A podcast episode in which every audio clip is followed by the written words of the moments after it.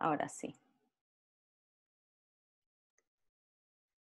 Entonces estamos en el mes, en el mes de julio. ¿Qué nos trae el mes de julio? Entendiendo, entendiendo el mes de Tamuz. Entendiendo el mes de Tamuz. Nos suena como un poquito raro, ¿verdad? Nos suena ese nombre como un poquito extraño, no nos suena como un nombre como, como muy hebreo, ¿verdad? En el hebreo ese nombre no es hebreo, eso es lo que vamos a, a ver.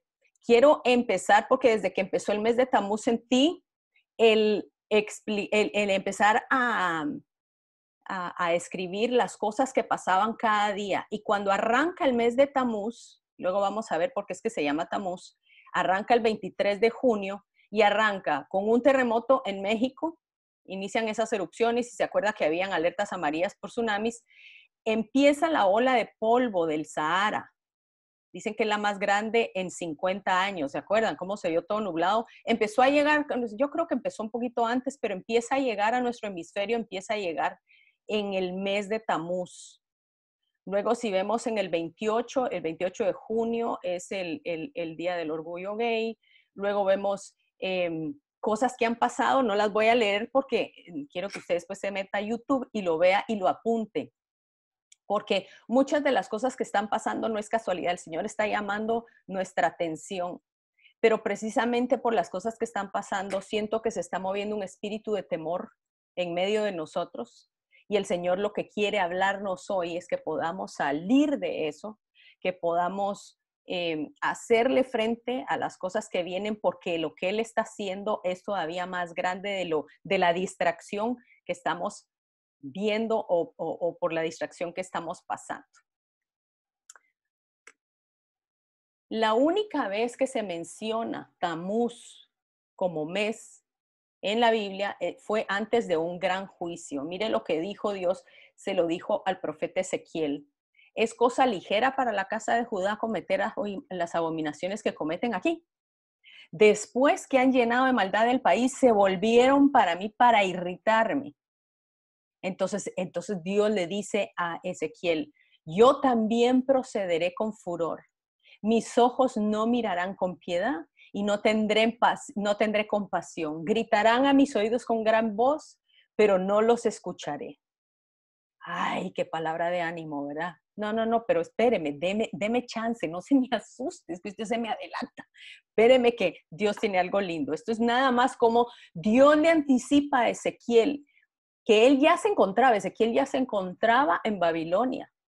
Ezequiel ya se había ido entre los primeros dos cautiverios y estaba por llegar el tercer cautiverio de Babilonia, donde va, eh, los babilonios iban a derribar casi completamente los muros y iban a tomar control y a derribar el templo, el templo del Señor. Pero ¿sabe qué? La presencia de Dios todavía seguía en ese templo, a pesar de las abominaciones que ellos estaban haciendo. ¿Cuáles eran esas abominaciones? Dice que el Espíritu de Dios lo lleva, dice que lo toma por las que dejas, esas son las patías. Ay, lo lleva de las patillas como cuando uno se portaba mal en el supermercado y la mamá lo agarraba del pelo y usted se acuerda de esos jalones de pelo que le pegaban a uno. Esas son las que dejas. Lo jalaron de las que dejas y dice que el espíritu lo lleva de Babilonia en el espíritu y lo lleva a ver las abominaciones que estaban haciendo en su templo. Imagínese. Y lo llevan y le dice, le, lo lleva a donde estaba la habitación de la imagen del celo, la que provoca a celos allí estaba la gloria de Dios de Israel. Imagínense que estaba una imagen pagana y estaba la gloria de Dios. Y Dios estaba siendo paciente, estaba siendo paciente, estaba siendo paciente. ¿Sabe qué, Más que paciencia, ¿sabe qué es eso? Es misericordia. Dios estaba teniendo misericordia, teniendo misericordia. Y vemos que la imagen del celo era la imagen de acera era la imagen, digamos, femenina del dios Tamuz. Cuando nosotros vemos en la Biblia la imagen de acera, la vamos a conocer de acuerdo a, digamos, a las civilizaciones que la adoraban, cambia de nombre y se puede llamar Ishtar, se puede llamar Diana, como Diana de los Efesios, ya cuando la vemos en el Nuevo Testamento, Astarte, Venus, eh, Astarot, o sea, todas esas, esas imágenes, era la misma, era, era la misma eh, la mujer con el, con el niño, y, y, vemos que habían ya metido la imagen pagana de acera, ya la habían metido al templo. Imagínense. Entonces dice que lo lleva adentro del templo y Ezequiel empieza a ver todo lo que había. Entré pues y vi toda forma de reptiles, bestias abominables, los ídolos en la casa de Israel. Que está, mire, tenían pintados por toda la pared. Dice que delante de ellos, ahí adorando esas imágenes en las paredes, habían, mire, 70 hombres. ¿Usted sabe quiénes eran? Los líderes de Israel. Los líderes habían caído en una idolatría pagana terrible. Eran los ancianos que debían que debían ser los líderes, los que, los que se deberían de mantener más puros.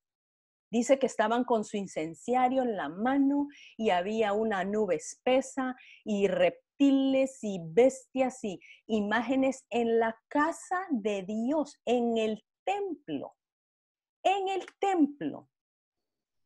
Y luego le dice el Señor a Ezequiel, le dice, hijo de hombre, has visto las cosas que los ancianos de la casa de Israel hacen en tinieblas, cada uno en sus cámaras pintadas de imágenes porque dicen, Jehová no nos ve, Jehová ha abandonado la tierra. Hay Mamá, te voy a molestar un segundo. Hay un mover ahorita, hay un, hay un sentir que no viene de Dios. Hay un sentimiento en medio aún de los creyentes en donde creemos esta última frase. Jehová no nos ve, Jehová ha abandonado la tierra. Y yo diría que Dios dividiría esa, esa frase en dos. Jehová no nos ve, la gente que está en una rebeldía, una anarquía, lo estamos viendo en las noticias, estamos viendo que mm, no se ven. Ay, perdón. Me están diciendo que no se ven las presentaciones. Vamos a volverlas a, a poner aquí. Yo sí las veo, mis. Por si se ven. Vamos a ver. ¿Ahora sí se ven? Sí. Yo sí las veo. Voy a quitar si se ven o no. ¿Se ven? Ahora sí. Ahora sí. Sí se ven bien. Ok, perfecto. Sí, se ven. Entonces dice que yo dividiría en, dos, en dos grupos. Las personas que están diciendo Jehová no nos ve, ustedes están viendo en las noticias, están viendo el mundo, estamos viendo la anarquía que hay, la falta de respeto hacia las autoridades. Usted ponga cualquier comentario en Facebook, usted ponga cualquier comentario halagando alguna autoridad a su presidente y bueno, se le dejan ir cuánta gente, porque la gente realmente siente que no hay por qué dar Em, de alguna forma ya Dios no ve lo que está pasando, Dios está distante, a Dios no le importa, Dios está sentado en su trono haciéndose las uñas, eh, eh, silbando, Dios está totalmente desconectado de la tierra. Eso es lo que nosotros estamos sintiendo ahorita y es lo que el enemigo quiere que nosotros sintamos. Pero luego viene y, la lleva, y lo lleva a Ezequiel a ver la entrada de la puerta de la casa de Jehová, imagínese. Y dice que vio a unas mujeres que estaban ahí sentadas llorando a Tamuz. Las mujeres llorando a Tamuz. ¿Qué hacían? Mujeres en la puerta del templo de Jehová, del templo de Dios, del Dios de Israel, donde estaba la presencia de él, la Shekinah de él, habían mujeres sentadas llorando a Tamuz, un dios pagano. ¿Qué, qué hacían estas mujeres ahí? Lo pagano se había infiltrado de tal manera en el pueblo de Dios que ya se estaba viendo esto normal. Usualmente usted vea, cuando entra una, una, un mover de Dios, un mover de Dios, un mover del enemigo que no es de Dios, usted va a ver a las mujeres levantándose de primero. Las mujeres que no están conectadas con el Espíritu de Dios empiezan a traer cosas diferentes, empiezan a, levantarse, el libertinaje de la mujer, el esto, los derechos de la mujer, y empieza a, a moverse algo en donde empiezan a traer un paganismo. Es la mujer la que mete a los hijos es la mujer la que confunde al marido cuando la mujer no está siendo dirigida por Dios. Hay que tener mucho cuidado porque el peso de la mujer, una mujer que no está siendo dirigida por Dios, usualmente le quiere quitar la autoridad. Y, estaban estas mujeres que pareciera como que estaban hasta retando a Dios, estaban en la puerta de la casa de Jehová llorando a Tamuz. Entonces, ¿quién era Tamuz? Y eso es lo que vamos a ver. Porque dice que lleva el Señor, lo lleva al atrio, dentro de la casa, y ve que dentro de la casa, en la entrada del templo de Dios, a la entrada y el altar, habían otros hombres con la espada vuelta, imagínense, la espalda vueltas del templo, con sus rostros hacia dónde? Hacia el sol, postrándose delante del sol. Y si nosotros vemos en diferentes momentos de la historia, diferentes civilizaciones, nosotros vemos los mayas, vemos las, edificaciones de Stonehenge, vemos los, los egipcios, vemos ahí el centro es el dios invicto, Invictus es el dios que adoraba Constantino. Y vamos a ver cómo eso se fue metiendo dentro de la iglesia, se fue metiendo poco a poco, pero la adoración del Dios no es nueva, no es nueva y se había metido directamente al templo de Dios. Imagínese el colmo. Dios había extendido su misericordia, ya se habían llegado los babilonios a una gran parte de gente se llevaron una segunda parte y ahora empieza la tercera parte. Fue como la tercera la vencida, como que el último strike y ya estás ponchado. Este era el tiempo en donde esto se estaba dando dentro, dentro del pueblo de Dios. ¿Alguien quiere leer esta, Nuria, usted quiere leer esta, esta palabra? Amén, amén. Idolatría trae desolación, Dice, maldito el hombre que haga una yo, maldito el hombre que haga una escultura o una imagen de fundición, cosa abominable para Jehová, obra de manos de artífice, de artífice y la ponga en lugar oculto. Todo el pueblo responderá amén.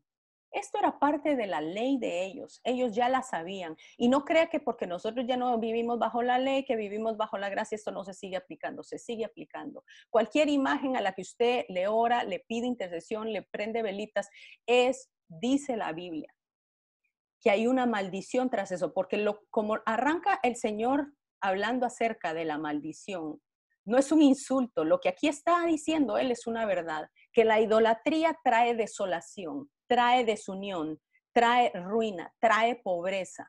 El Señor siempre nos ha dicho que nos alejemos de toda cosa que sea escultura o imagen de fundición.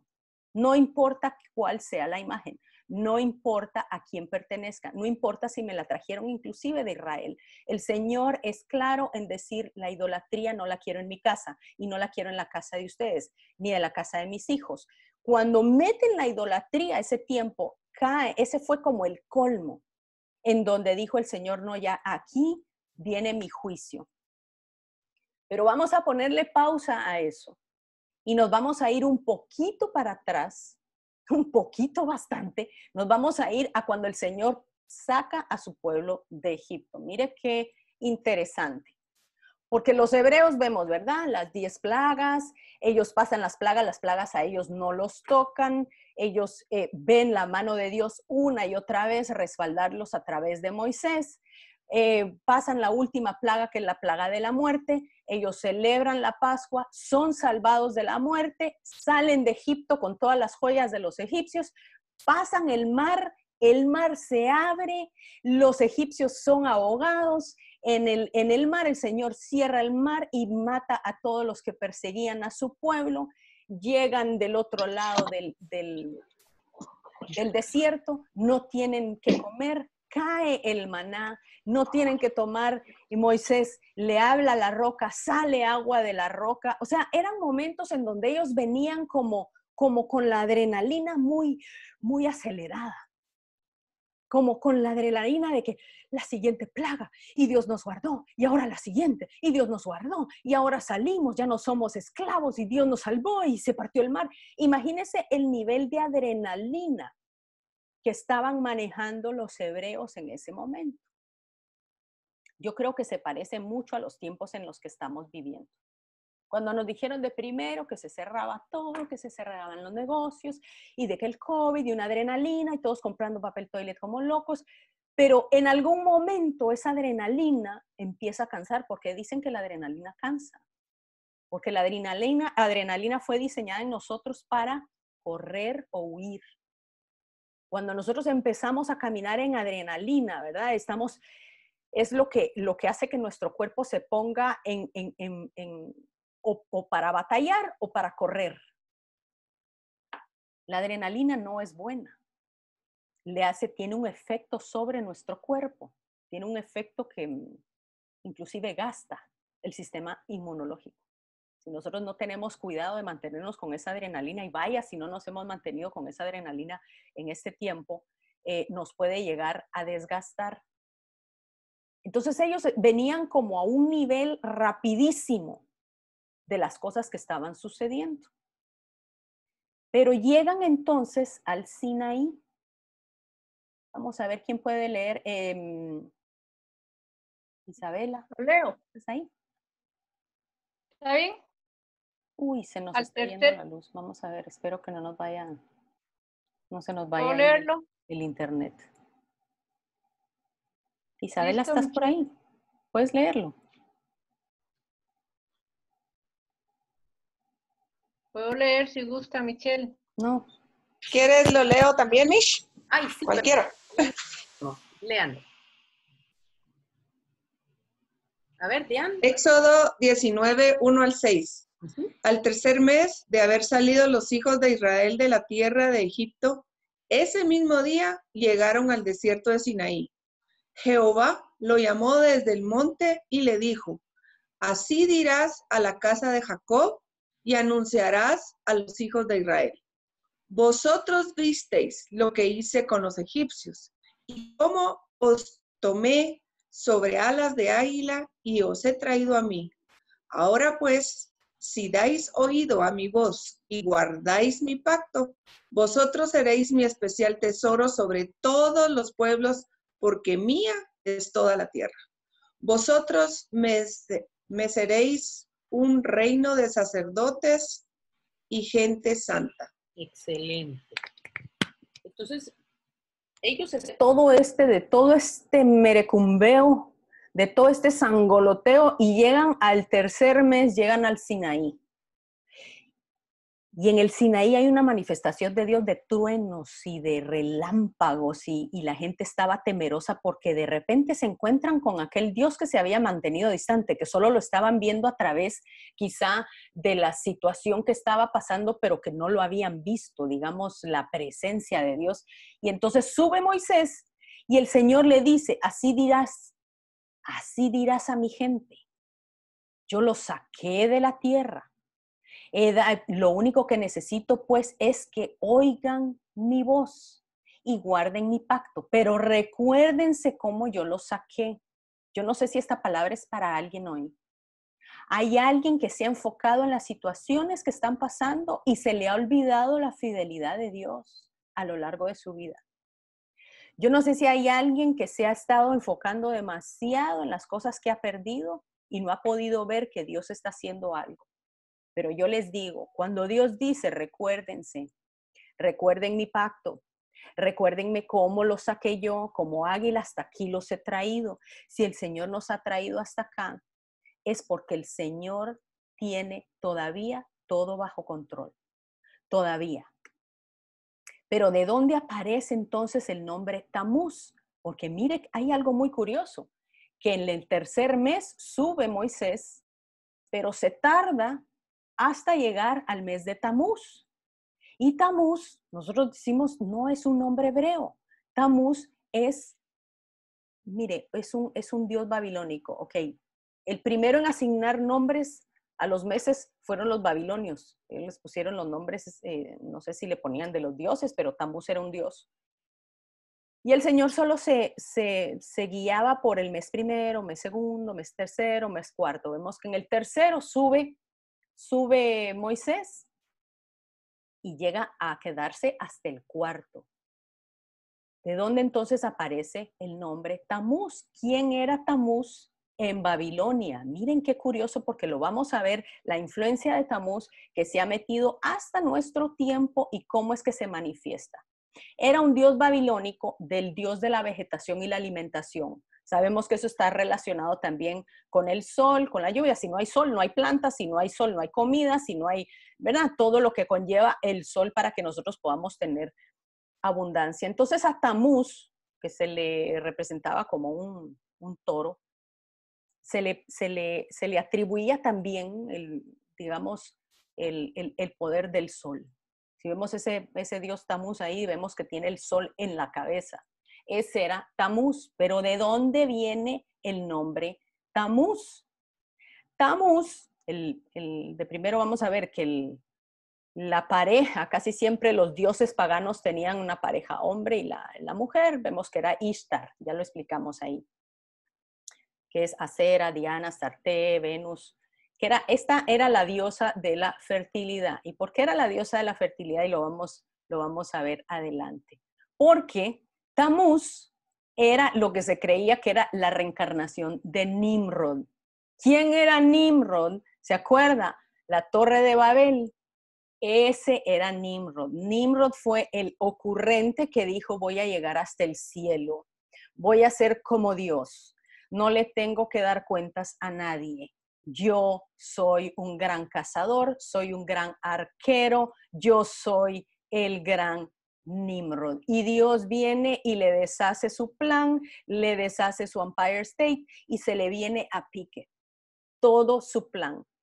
¿Por qué? Porque el plan de Tamuz en ese momento, ellos venían saliendo, así un par de generaciones venían saliendo de, del gran diluvio de Noé. La instrucción de Dios era, llenen la tierra, pero él quería contener a todos en la tierra en un mismo lugar. Y eso es lo que está haciendo ahorita los, lo, que vemos con, con, el comunismo y cómo el comunismo está empezando a tomar auge. De nuevo, lo vemos que es la misma visión, porque entre más pueda concentrar a las personas en un solo lugar, mayor control se tiene. Se habla de que Babilonia, en Babilonia, Nimrod era un arquero. Y esto nos va a sentar la base para lo que vamos a empezar la próxima semana como el primer jinete del Apocalipsis viene como un arquero, viene como un arquero. Entonces, esta es la base de lo que vamos a empezar las siguientes cuatro, em, las siguientes cuatro eh, eh, conferencias. Él era arquero y su esposa era Semiramis. Mire qué, qué, degeneración había ahí, porque se dice, según la historia, se cree que Semiramis no era solo su esposa, sino también era su mamá. Uy, entonces él se casa con su mamá. ¿verdad? Y como que definitivamente Dios dijo, ese Nimrod me lo llevo antecito de que siga siendo tanto desastre y Nimrod se muere. Ok. Semiramis, lógicamente, no quiere soltar el control, porque ella era entonces la reina. Ella era quien controlaba todo. Nosotros vemos que eso es un espíritu jezabélico, cuando la mujer quiere tomar el control, cuando la mujer no quiere ceder la autoridad, eso es un espíritu jezabélico.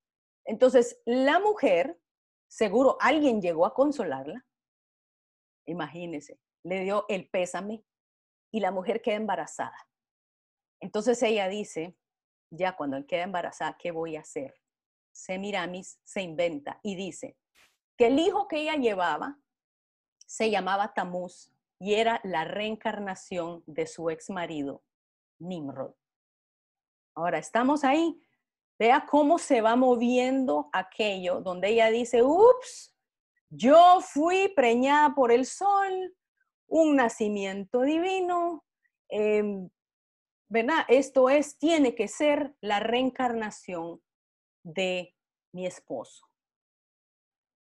Aquí vemos desde el principio el enemigo queriendo imitar lo que Dios iba a hacer más adelante, llevando a su hijo a través de un nacimiento virginal, vemos que ya el enemigo tenía también sus planes. Y esto se convierte, pues lógicamente, en una diosa y se convierte entonces en un ídolo y no digamos Tamuz, se vuelve en uno de los dioses más grandes de Babilonia. Ok. Una de las cosas tan interesantes es de que no sabemos en qué momento, pero seguro cuando estuvieron en el cautiverio de Babilonia fue cuando ellos adoptaron ponerle eh, al cuarto mes Tamuz. En el cuarto mes, mire qué, qué, tremendo, porque si nosotros leemos la historia de cuando Dios detuvo el sol en Gabaón para que Josué pudiera ganar esa batalla, se dice que uno de los dioses de ellos era el dios del sol. Entonces era como el, ¿qué, pasó que nuestro Dios nos defraudó? ¿Qué pasó que nuestro Dios eh, eh, eh, dejó que los hebreos ganaran la batalla?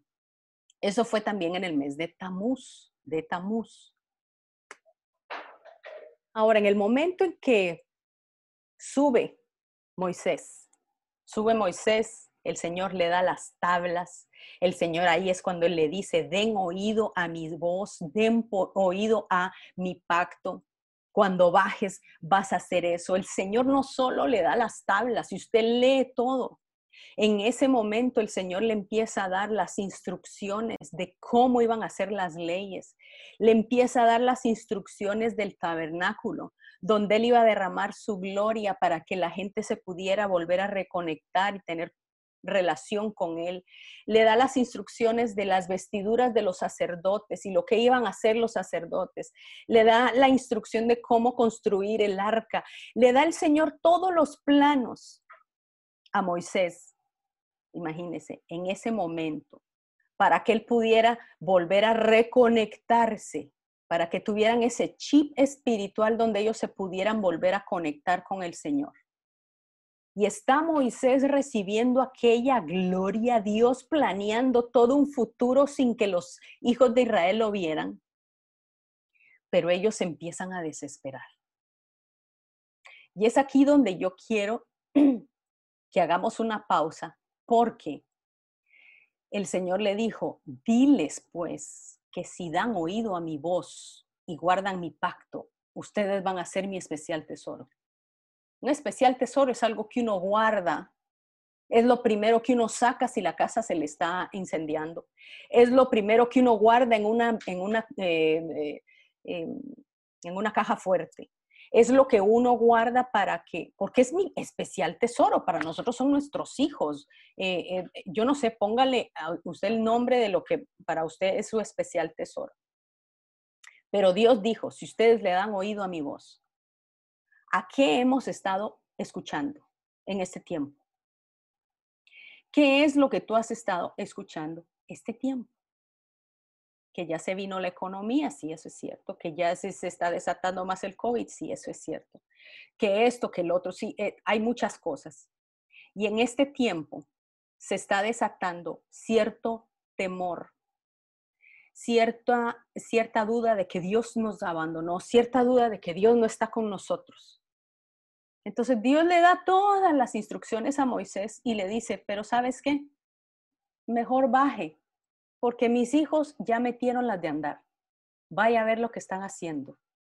Y baja Moisés, por supuesto, ¿verdad? Como el señor Girafal está, ta, ta, ta, ta, y cuando los encuentra, rompe las tablas, porque él baja lleno de luz y él decía, ¿verdad? Con su rostro resplandeciendo, porque realmente el único que puede hacer resplandecer nuestro rostro es Él baja y encuentra el 17 de Tabús, encuentra a todo el pueblo haciendo el becerro de oro. ¿Qué representa el becerro de oro en nuestro tiempo? ¿Qué representa? Cuando nosotros venimos de ver las maravillas de Dios, cuando venimos con la cosa de que, uy, empezó el COVID, uy, pero en Europa, uy, pero que no llegue aquí, ay, pero esto, pero el otro, pero de repente empezamos a ver que la cosa se está poniendo gruesa y se nos está pegando y empezamos a ver en los países latinos cómo la cosa se está poniendo un poquito más pesada, cómo el COVID empieza a subir, cómo los trabajos empiezan a menguar, cómo las, eh, los, los negocios empiezan a cerrar y empezamos a ver un montón de cosas que nos empiezan a quitar la visión de lo que Dios realmente está haciendo ellos no solo hacen una imagen de un becerro, ellos dijeron, este es el Dios que nos sacó de Egipto.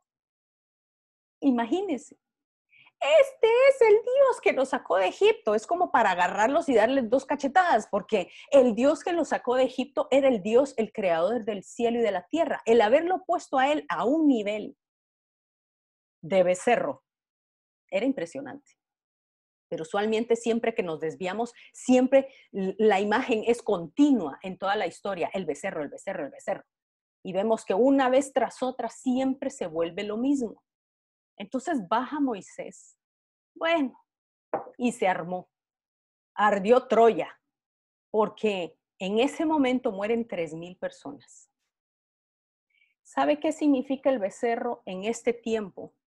Ya salimos de lo peor, ya conocemos, ya el Señor nos salvó, ya no estamos como esclavos, pero estamos en el desierto. Y en el desierto es un tiempo en donde Dios empieza a colar y empieza a probarnos. 40 días sin ellos ver una manifestación de Dios después de que venían de ver una tras otra, tras otra, tras otra manifestación de Dios. ¡Wow! Un tiempo de esperar, un tiempo donde empiezo a afligirme, es un tiempo donde yo me empiezo a sentir solo o sola, es un tiempo donde yo me empiezo a angustiar, Dicen que los antidepresivos ahorita van para arriba. Ayer o anteayer abrieron los bares en no sé qué país en Europa, creo que fue Inglaterra. Ustedes no tienen idea cuánto guaro se bebió esa gente. Era impresionante la cantidad de guaro que bebieron en un solo día. Fue un récord de consumo. Imagínese la desesperación en lo que ha estado la persona, las personas que ahora las personas se están medicando se están drogando porque están sintiendo que todo se salió de su control. ¿Y sabe cuál es la persona que está teniendo más problema en asimilar lo que está pasando? La persona que quiere volverse para atrás. Es la persona que quiere regresar a donde venía. Es la persona que no está queriendo hacerle frente al futuro, sino que quiere que todo vuelva a la normalidad, como ese video, yo no sé si lo han visto, de una nenita que llora, llora, llora, y dice, ya, que se vaya, que se vaya el virus, que se vaya el virus. Y bueno, el virus por ahorita no tiene cara que se va a ir. Entonces, ¿qué voy a hacer yo? Me empiezo a edificar mi, mi, mi, mi, mi Dios. Y empiezo a tomar decisiones a la ligera y empiezo a dejar de orar y empiezo a decir, empiezo a escuchar al enemigo que el enemigo me dice, ¿qué vas a hacer? ¿Por qué no te compras un tanque de oxígeno? Ay, porque si te toca a ti y capaz que ya no hay lugar en los hospitales. ¿Y qué vas a hacer? ¿Y qué vas a hacer? El enemigo siempre va a susurrar a nuestro oído, ¿qué vas a hacer? Pero el Señor me dice, estad quietos y conoced que yo soy Dios. Wow. Está quietos. No va y ve qué hace, no va y ve qué venda, yo, soy, yo sé y sé que hay muchas personas con mucha necesidad en este momento. Pero este es una, un tiempo en donde Dios nos está diciendo, está quietos y mirad que yo soy Dios. No empiecen a edificar sobre algo que yo todavía no he dado el banderazo. Es un tiempo en donde no vemos a Dios actuar. Es un tiempo en donde estamos sintiendo que Dios está de brazos cruzados, con, eh, ¿verdad? Con, tomándose un licuado, viendo televisión y, Dios está muy al tanto de lo que está haciendo, pero hay momentos en donde Dios, hay una gran manifestación de Dios y hay momentos donde Dios está trabajando detrás de bambalinas, detrás del show como lo hacen y está por abrir el telón. Eso es a lo que Dios nos está preparando. ¿Y qué es lo que entonces va a empezar el enemigo? Va a empezar a tirar distracciones, distracciones, distracciones, noticias, celular, esto, eh, confusión, pleitos, contiendas. Mire, la gente se está divorciando por montones, queriéndose divorciar, porque según tengo los juzgados están cerrados. Entonces hay gente que no se puede soportar ni en su misma casa. Hay gente que está, eh, eh, eh, niños que están siendo agredidos. Mire, yo le tengo una, una, una admiración a las mamás que les está tocando de maestras. No, no, no, no, no, no, no. Bendito Dios, mis hijos ya salieron de colegio. Eso es duro. Eso no es fácil. Estamos con mucha distracción y lo que quiere el enemigo es hacernos creer, tú hasta aquí llegaste, Dios te abandonó, Dios ya no está hablando, te hubieras quedado mejor en Egipto estabas mejor antes, estabas mejor, mentira. Usted no estaba mejor, nunca estamos mejor antes. Los que estamos con el Señor siempre estamos mejor cuando estamos con Él, siempre, siempre, siempre. ¿Y cuál es la influencia de Tamuz? Y eh, Tamuz en, en, como era la influencia de verdad del dios del sol, de la tierra, de los alimentos, lo vemos ahora desmesuradamente en una versión moderna. ¿Cómo lo vemos? Mire, mire lo que dice esa camisa. Yo dije, ¿es, en serio que las venden? Ateístas, ateístas en, en, la ciencia creemos, ¿verdad? En vez de en Dios creemos, dicen la ciencia creemos y ahí está. Ay, no. Eh, eh, vemos una, una manifestación desmedida por la naturaleza, vemos una manifestación desmedida por los, por los animales, pero, pero no nos importan la cantidad de abortos. Vemos eh, el, ¿verdad? gente que constantemente se está declarando vegana porque, porque los animales y ahora ya no hay que comer porque las vacas, el excremento de las vacas sube el CO2 de la, de la tierra y entonces la capa de ozono y eh, tenemos a una niña dándonos clases acerca de la ecología y la gente hablándole al universo, la gente hablándole a la madre tierra, la gente invocando las energías y positivismo y todo está dentro de ti, busca tu interior. Y eso no podría ser más opuesto a lo que Dios nos está hablando, más opuesto a lo que Dios dice.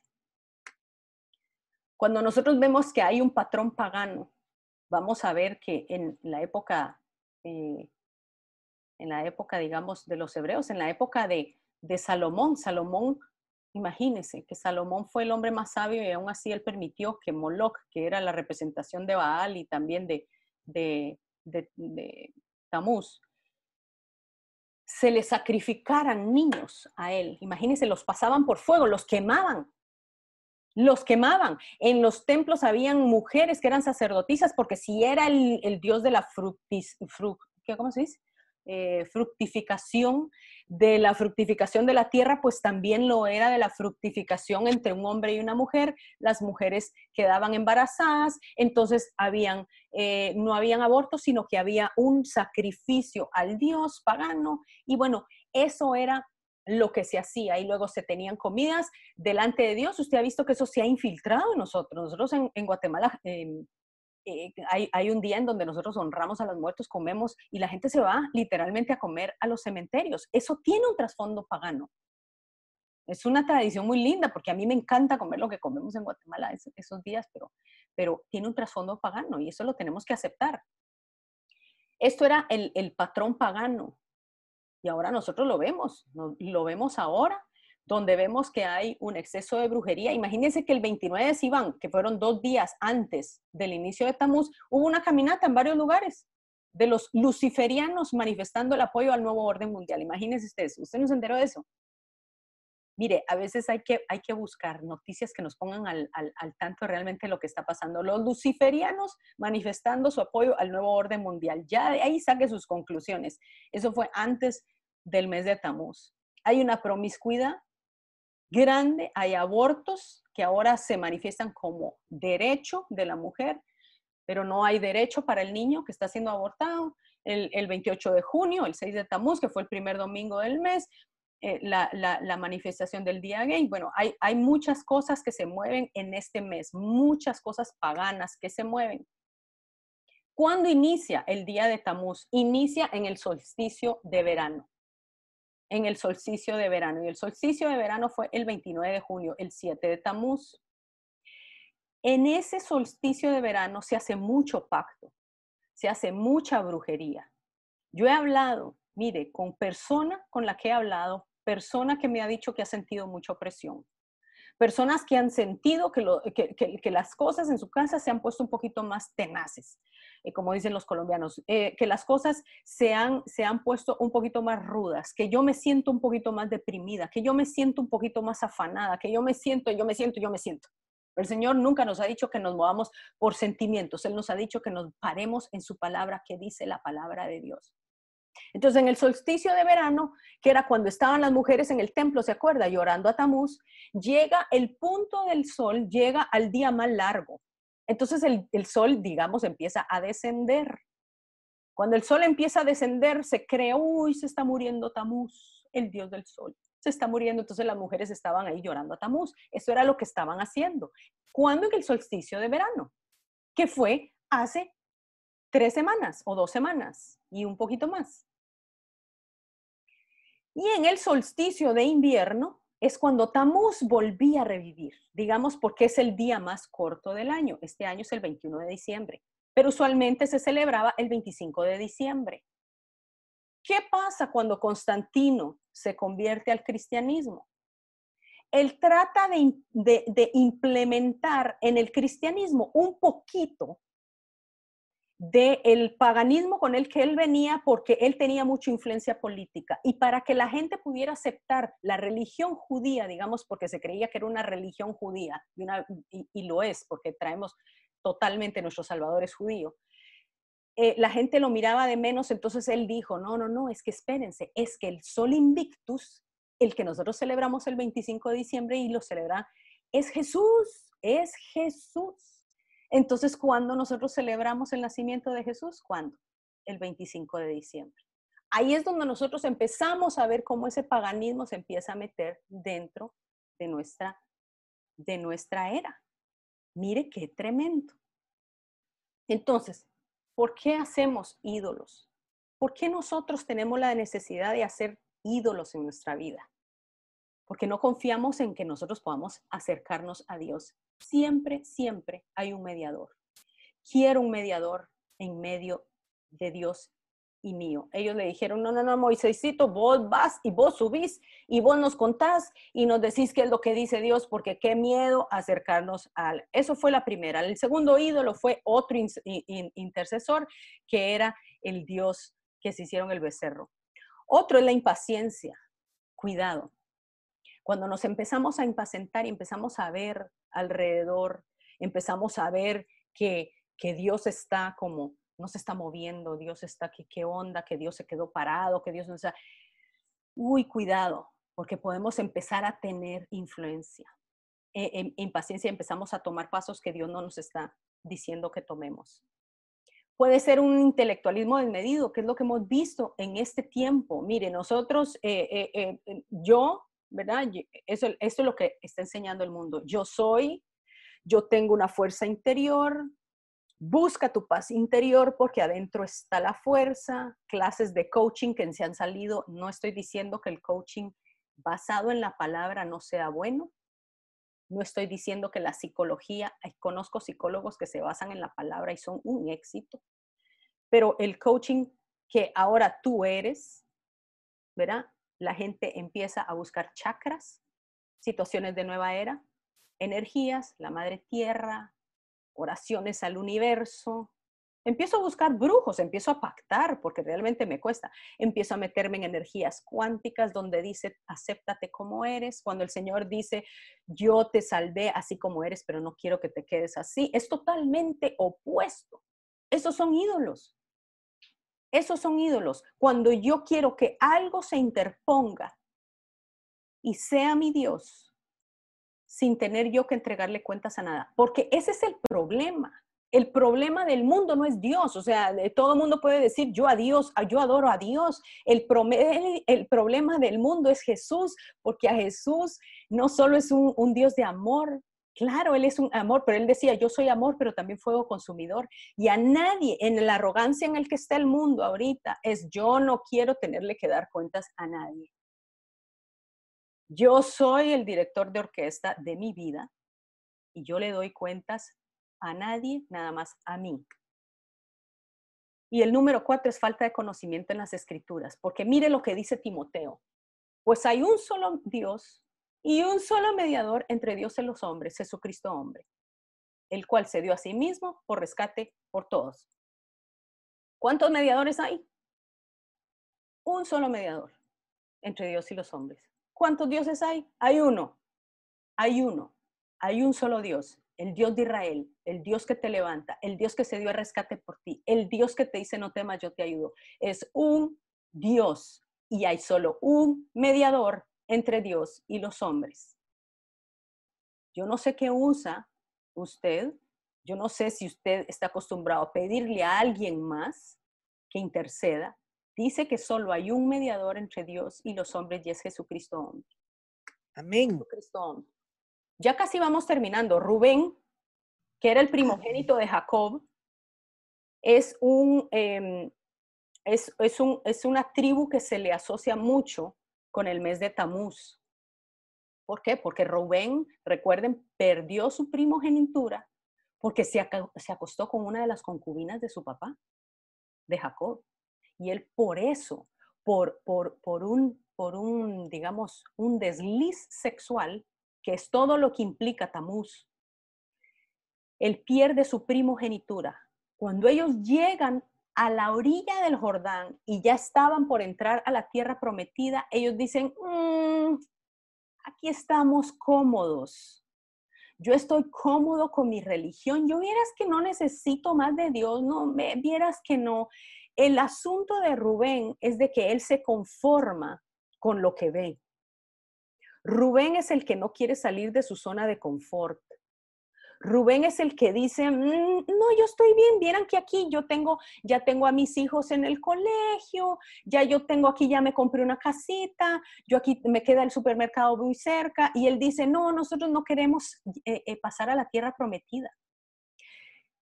De un lado de la tierra prometida había algo que era muy parecido del otro lado, ya la tierra, en la tierra de los dos lados del Jordán era fructífera, pero el Señor los quería pasar a la tierra, al otro lado de la tierra y el asunto con Rubén fue que él se conformó en estar lejos de la presencia de Dios. Ese es el asunto realmente acerca de Tamuz, que a ellos no les importó realmente si Dios ya no estaba, con tal de que yo tenga un Dios que parezca Dios, entonces yo no tengo por qué esperar en Dios. Él dijo, yo aquí tengo todo lo que yo necesito, realmente nosotros no necesitamos más. Pero lo que ellos estaban poniendo en juego era la presencia de Dios. Vivir lejano de la presencia de Dios. Eso es lo que significa Tamuz. Tamuz viene a ser un parteaguas. Tamuz, el tiempo de Tamuz es donde el Señor está diciendo, vamos a ver quién está creyendo realmente en mí cuando yo no estoy hablando. Vamos a ver quién realmente se va a parar y va a decir, no importa que Dios no me hable durante 40 días, yo sé en el Dios que yo he creído y lo que voy a hacer es que voy a recordar las veces que Él en el pasado fue fiel. Cuando yo no tuve trabajo, Él estuvo ahí. Cuando yo enfermé, Él me curó. Cuando yo tuve problemas, Él me llamó. Cuando yo necesitaba consuelo, Él me consoló. Esa es, ese es el tiempo del tiempo de Tamuz donde yo voy a dejar las distracciones, donde yo no voy a tomar pasos que no debo eh, eh, tomar y voy a caminar cuando Él me dice que camine. No me voy a quedar como Rubén, solo aquí de este lado porque yo no quiero entrar a batallar, es que me da miedo, me da miedo entrar del otro lado porque ahí hay gigantes, ay no, qué mello. Y yo ahí me quedo quedar. Entonces me empiezo a dosificar con licor, antidepresivos, pastillas para dormir. Me cuesta salir de la cama pero yo estoy cómoda. Yo estoy cómoda del otro lado del Jordán. Otra de las cosas que pasó en, en Tamuz, ¿sabe qué fue? Fueron los dos espías cuando mandaron a, a espiar la tierra prometida y regresaron con grandes noticias, pero hubieron diez que regresaron, ¿verdad? Con fake news. ¡Ay, gigantes! No vamos a poder con ellos. Este es un tiempo en que Dios está llamándonos a saber a qué escuchar sepan exactamente qué escuchar ustedes. Sepan exactamente a dónde se están metiendo, de qué se están llenando. Porque Tamuz es algo tremendo, pero sabemos que detrás de lo que estamos viendo hay algo maravilloso, hay racimos de uvas que Dios está haciendo. Mire estas cosas que han sucedido también en el mes de Tamuz. En el mes de Tamuz usted sabía que se está planeando la anexión. Estaba para el primero de julio la anexión, una parte todavía de, Samaria de Judea que le pertenece a, a, Israel. Yo no le llamaría anexión, realmente no es una anexión, es una recuperación de su territorio. Ese territorio el Señor se los dio a Israel, a Israel. Y entonces lo pararon y todavía siguen en pláticas con la Casa Blanca y eso es tremendo porque eso es parte de la profecía. Luego mire el 4 y el 5 de julio. Ese día hubo el eclipse lunar que se llama luna de trueno. Vamos a ver qué significan los truenos. Y luego ya aquí en África, mire, en, África, en África dicen que es ocho mil veces más grande la plaga que hubo en África destruyendo todos, toda la comida, todas las siembras. Y dice que China tiene unos patos que se comen las langostas. Espero que China no ha querido ayudar especialmente a la India porque tienen ahí una batalla entre un territorio entre los Himalayas. Otra de las cosas que sucedió también el 13 de Tamuz, que fue el 5 de julio, China está teniendo una inundación como nunca, como nunca. Hay una represa que se llama Three Gorges Gorge Dam, que es la represa más grande hidroeléctrica del mundo. Ya no tiene capacidad de agua. Entonces, ¿qué han tenido que hacer? Han tenido que abrir sus represas y para el 5 de julio, más de 33 millones en 26 provincias han sido afectadas. Mire cuánta gente se ha desaparecido, más de 40 mil evacuados y es la inundación más grande en 70 años. Adivine cuál es una de las partes que está siendo más afectadas. Wuhan, de donde salió el coronavirus. Estas son las cosas que uno no tiene que dejar de ver porque uno dice, Señor, no estás haciendo. Sí, Él está haciendo, Él está haciendo. Pero yo también tengo que saber que Él no tiene por qué hablarme cada día de lo que, ahí está su palabra. Vaya y busque la palabra. Luego eh, hay, amenazas de Estados Unidos con China. El 9 de julio fue el becerro de oro y el 10 de julio ya empieza a llegar la plaga de langostas a Guatemala. Dicen que no va a ser una amenaza mayor, esperemos que no. Em, esas son las cosas que están pasando. Yo lo llevo día por día porque yo digo, Señor, yo quiero saber también tú qué estás haciendo aparte de todo lo que está pasando. El 13 de julio, el 21 de Tamuz, mire lo que pasa, sigue, Nueva York sigue con, con, con, esas, con esos desastres. También en, en, en Israel y en China se filtró un documento donde ellos hicieron un pacto hace unos días de 25 años con Irán. Ellos prometieron invertir, miren, entre 400 y 600 billones en infraestructura a cambio de dominio de fuentes de recursos naturales por un periodo de 25 años. Esto incluye petróleo, energía renovable, energía nuclear y productos petroquímicos. Y lo que están diciendo es de que ahora las sanciones económicas que Estados Unidos le pueda poner a Irán ya no les va a afectar.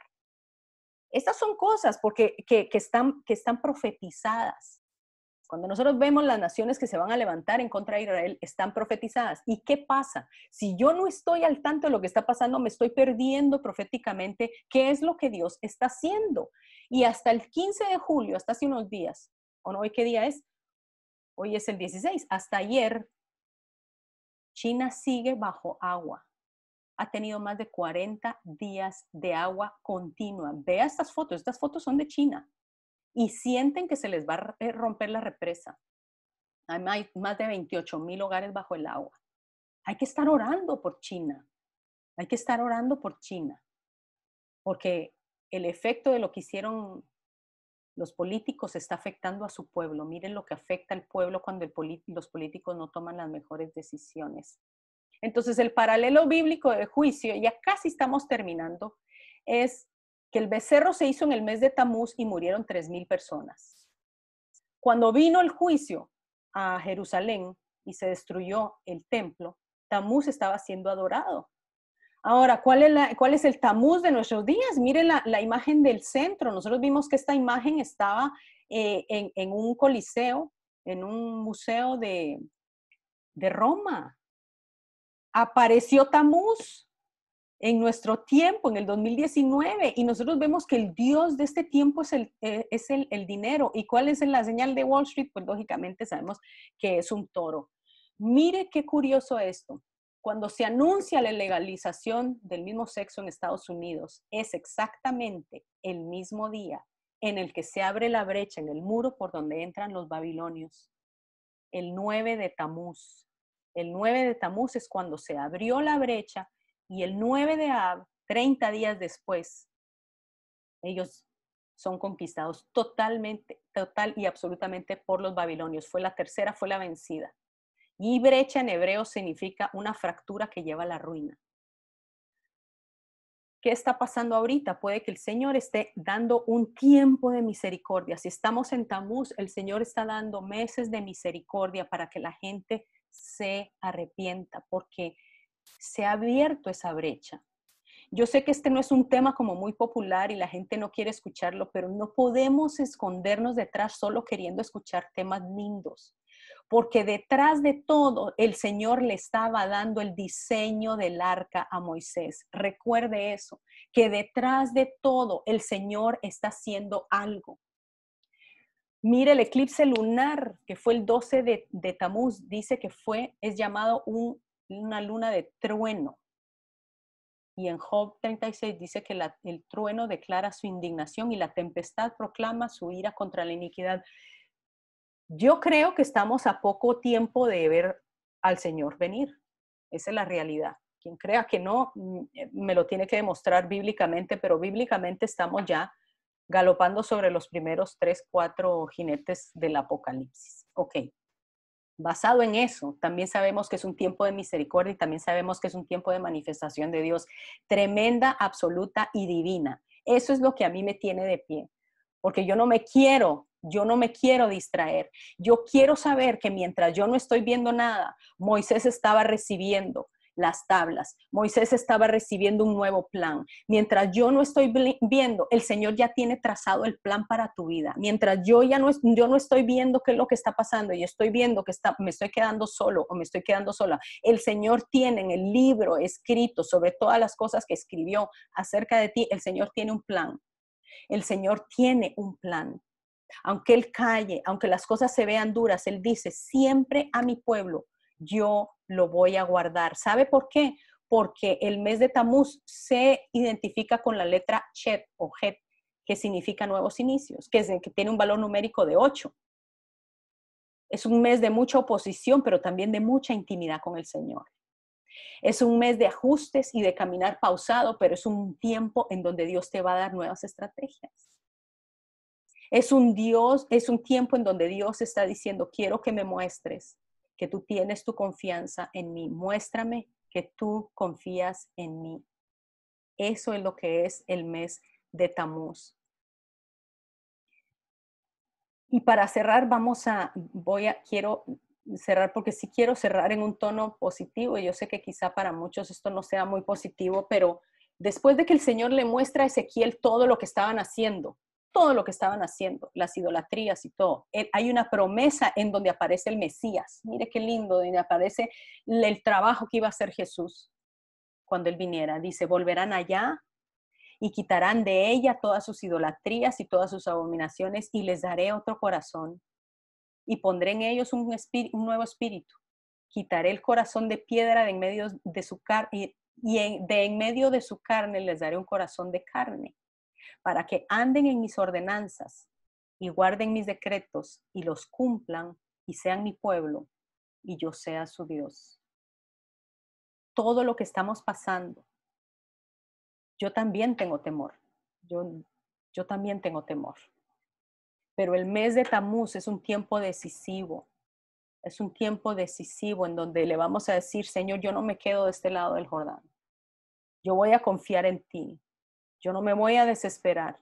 Yo no voy a tratar de acelerar los tiempos. Yo no voy a hacerme dioses. Yo no voy a seguir falsos maestros. Señor, yo me quiero, yo me quiero fijar solamente en lo que tú estás haciendo en el mes de Tamuz.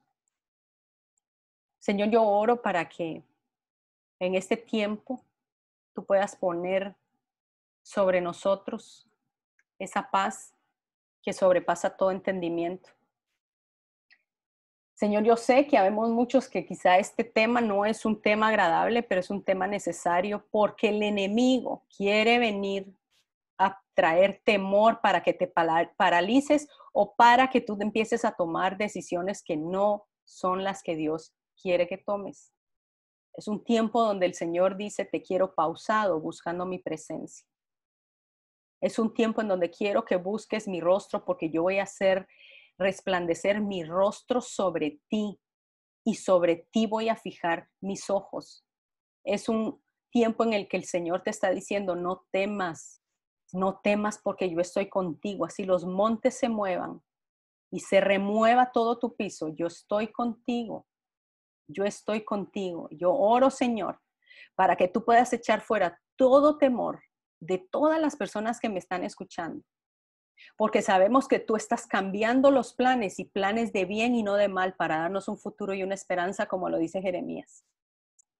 Señor, yo oro para que podamos estar firmes en medio de todo lo que estamos viendo.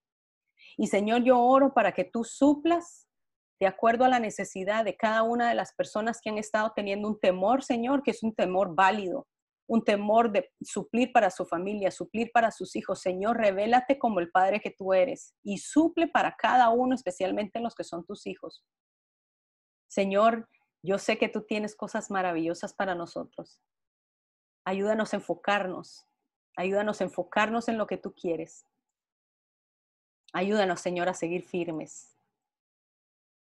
En el nombre de Jesús. Amén. Amén. Amén. Amén.